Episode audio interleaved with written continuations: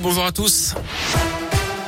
On commence par le trafic à Lyon qui est fluide actuellement sur les grands axes. À la une, la reprise des négociations ce mercredi entre la Russie et l'Ukraine.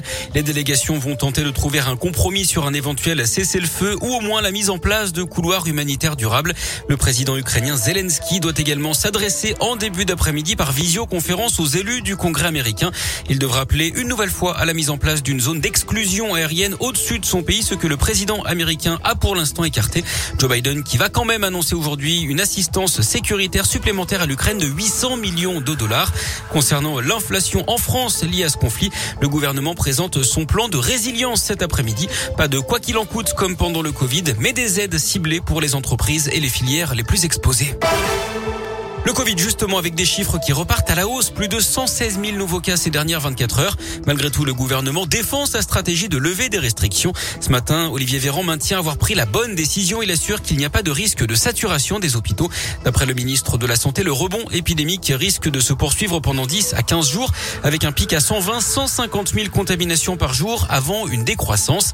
Le conseil scientifique de son côté suggère une deuxième dose de rappel pour les plus de 65 ans.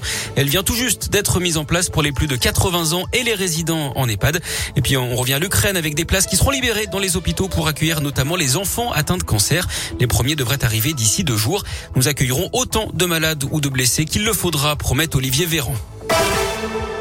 Dans l'actu local, trois hommes condamnés pour une attaque au couteau à Saint-Laurent-sur-Saône en 2020. C'est au nord de Belleville, en Beaujolais. La victime avait été poignardée et passée à tabac sur fond de vente de cocaïne. Les prévenus ont été condamnés à des peines de 4, 5 et 7 ans de prison. Une série de cambriolages dans l'ouest lyonnais enfin élucidés. Trois hommes ont été mis en examen pour vol organisé lundi.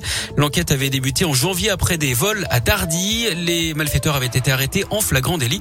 Une information judiciaire a été ouverte afin de rechercher d'autres victimes. Un appel à témoins après un accident à Pierre-Bénite. Deux voitures et une moto étaient entrées en collision le 10 février dernier vers 8h30 sur l'autoroute A450 en direction de Lyon. Si vous avez été témoin de cet accident, vous êtes invité à contacter les enquêteurs. On vous a mis les infos sur notre site internet radioscoop.com. Gérald Darmanin en Corse. Aujourd'hui, le ministre de l'Intérieur qui a ouvert la voie à des discussions sur l'autonomie de l'île de Beauté à condition que le calme revienne. La Corse sous tension après l'agression en prison du nationaliste Ivan Colonna. Il est entre la vie et la mort après avoir été attaqué par un co-détenu.